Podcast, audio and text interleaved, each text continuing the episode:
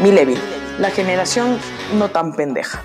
Este es un espacio en el que los millennials no tan pendejos opinamos sobre feminismo, ecologismo, capitalismo, socialismo, malabarismo, pesimismo, budismo, romanticismo, etc. Mi nombre es Cristina Villagómez. Sean todos, todas, todes bienvenidos.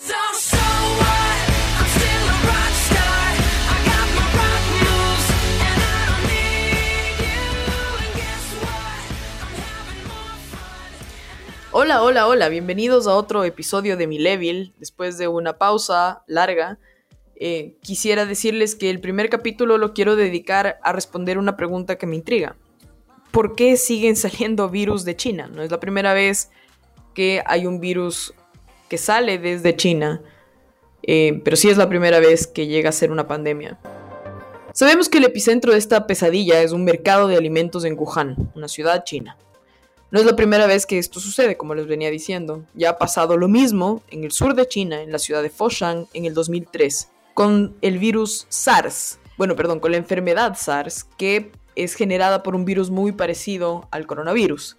La diferencia es que en el 2003 el virus se mantuvo en Asia matando a menos de 800 personas y esta vez el virus se ha regado por todo el mundo, contagiando a más de 2 millones de personas y matando hasta más o menos de esta fecha a más de 250 mil personas a nivel mundial.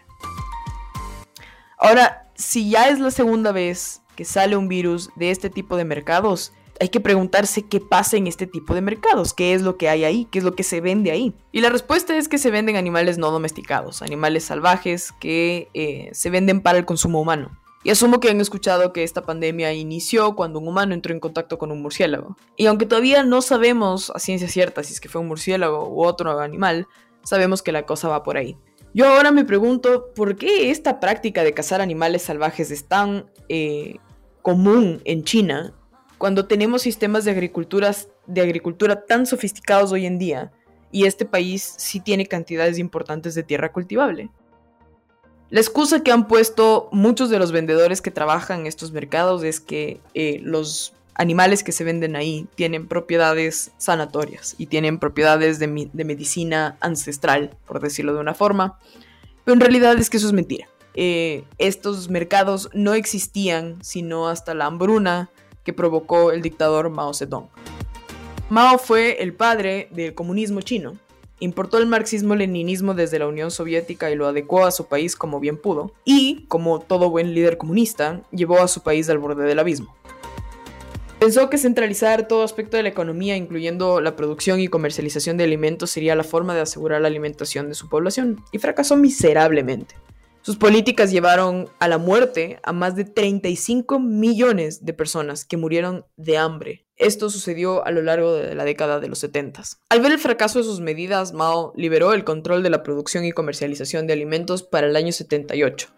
Algunas empresas grandes se dedicaron a la crianza de animales como gallinas, cerdos, vacas, entre otros, por supuesto vendiéndolos con sobreprecio. Y como la pobreza era tan fuerte en China en ese momento y la mayoría de la población era muy muy pobre, el acceso a estos bienes era muy complejo para muchísima gente.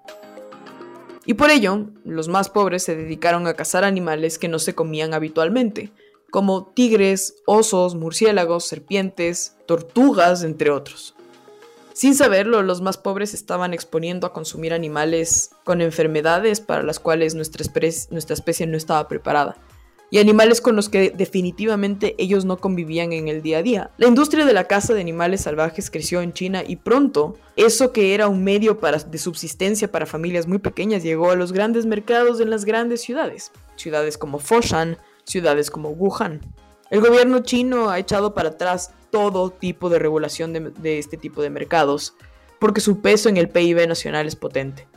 Y al puro estilo de la URSS con Chernóbil, el gobierno chino decidió callar a quienes denunciaron que el episodio de SARS en el 2003 se estaba repitiendo en el 2019, hasta que se salió de su control, su control y se ha convertido en una pandemia mundial. Al día de hoy, el gobierno chino se rehúsa a regular ese tipo de mercados nuevamente después de que este episodio se ha vuelto una pandemia que ha matado a miles de personas y eh, el mercado en Wuhan parece que está abierto nuevamente. Pese a esta cadena de errores con accidentes repetidos, muchísimas muertes, la dictadura china se mantiene absolutamente inmune. La atención del mundo está en el manejo de la crisis por parte de Estados Unidos, de España, de Italia, de Alemania. Hay más de un politiquero solapado por la prensa que está tratando de explicar que es el capitalismo el responsable de esta pandemia cuando es evidentemente falso. El brote de un virus puede darse en cualquier lugar en el mundo. Esto no es un tema de que es un virus de chinos, es un tema de que es un virus mal manejado por el gobierno chino.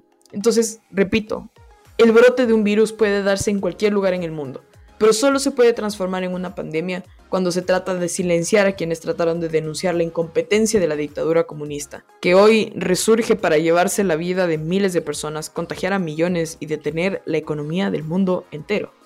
Y esa es la verdad. De esta historia podemos tratar de sacar múltiples lecciones para no dejar esto en lo negativo únicamente. Y sinceramente quisiera que la más importante sea la importancia de la libertad. Sin libertad no hay vida. Y vamos desde la libertad de comercio que nos ayuda a generar riqueza y a evitar hambrunas, nos invita a tener mayor cuidado con nuestro ambiente y a tener un poco más de responsabilidad con lo que nos rodea, hasta la libertad de expresión que nos habilita a denunciar eventos de interés público, independientemente de quién provengan. Denuncias que potencialmente podrían salvar vidas. Otra de las lecciones que quisiera que saquemos de esto es la importancia de la institucionalidad. Yo creo que es innecesario en este periodo de, nuestra, de nuestras vidas tener estados obesos, torpes e ineficientes. Realmente lo que necesitamos es mejor administración de recursos por estados más pequeños que fortalezcan la institucionalidad. Es impresionante la cantidad de teorías de conspiración que giran en torno al tema del coronavirus. La falta de confianza que existe con respecto a los estados y a las autoridades sanitarias, estatales, privadas, públicas, a las autoridades en general es espeluznante. La importancia de lo real, esa es otra de las lecciones que quisiera que extraigamos de aquí. Estamos en una época en la que la posverdad es lo que prima.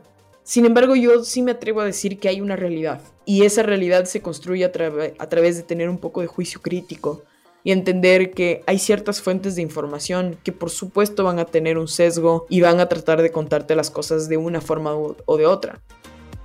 Y además de eso, entender que hay problemas que son reales y hay problemas que son un invento de grupos que tratan de tener algún tipo de utilidad en la sociedad. Yo creo que hoy en día podemos entender que una pandemia sí es un problema y que el lenguaje inclusivo no lo es. Aunque tengamos un grupo de inútiles que viven del Estado y cobran por votar ideas absurdas al universo, hay una diferencia entre un problema real y un problema inventado hay una diferencia. ¿Cuánta gente no se ha muerto? ¿Cuánta gente no está contagiada? ¿Cuánta incertidumbre sentimos todos? Esto es real. Los defectos, y nuevamente pongo el ejemplo del lenguaje inclusivo, son una serie de suposiciones de un grupo. Y no estoy queriendo decir que todo lo que diga ese grupo es necesariamente malo, pero hay ciertas cosas que definitivamente no son problemas. Y espero que esta pesadilla nos pueda devolver un poco la perspectiva. Y quién sabe, tal vez ayudar a sentar un poco los pies en la tierra. Realmente lo único que deseo en este momento es que todos los que estén escuchando y todos los que no escuchen también se cuiden muchísimo. Traten de permanecer en casa si de ser posible. Tratemos de volver a la normalidad de alguna forma u otra acostumbrándonos a tener un poco más de distancia, a andar con mascarillas, a lavarnos las manos constantemente, que es lo que mejor podemos hacer ahora y definitivamente no tocarnos mucho la cara. Eso es lo que tenemos hasta ahora hasta que salga una vacuna.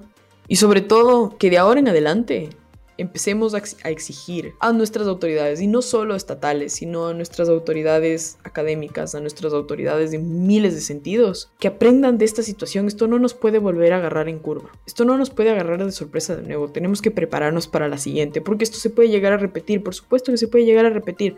Pasó en el 2003, puede volver a pasar de nuevo.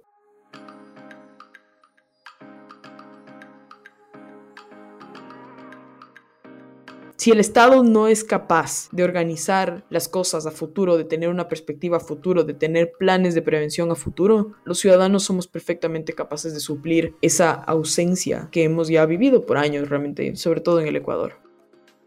Mandarles un abrazo a todos ustedes, muchas gracias por escucharme y pues nada, manténganse sanos, nos vemos en el próximo capítulo. Este espacio es posible gracias a la Fundación Ecuador Libre. Síguenos en Facebook, Twitter, Instagram y YouTube. Nos encuentras como Ecuador Libre.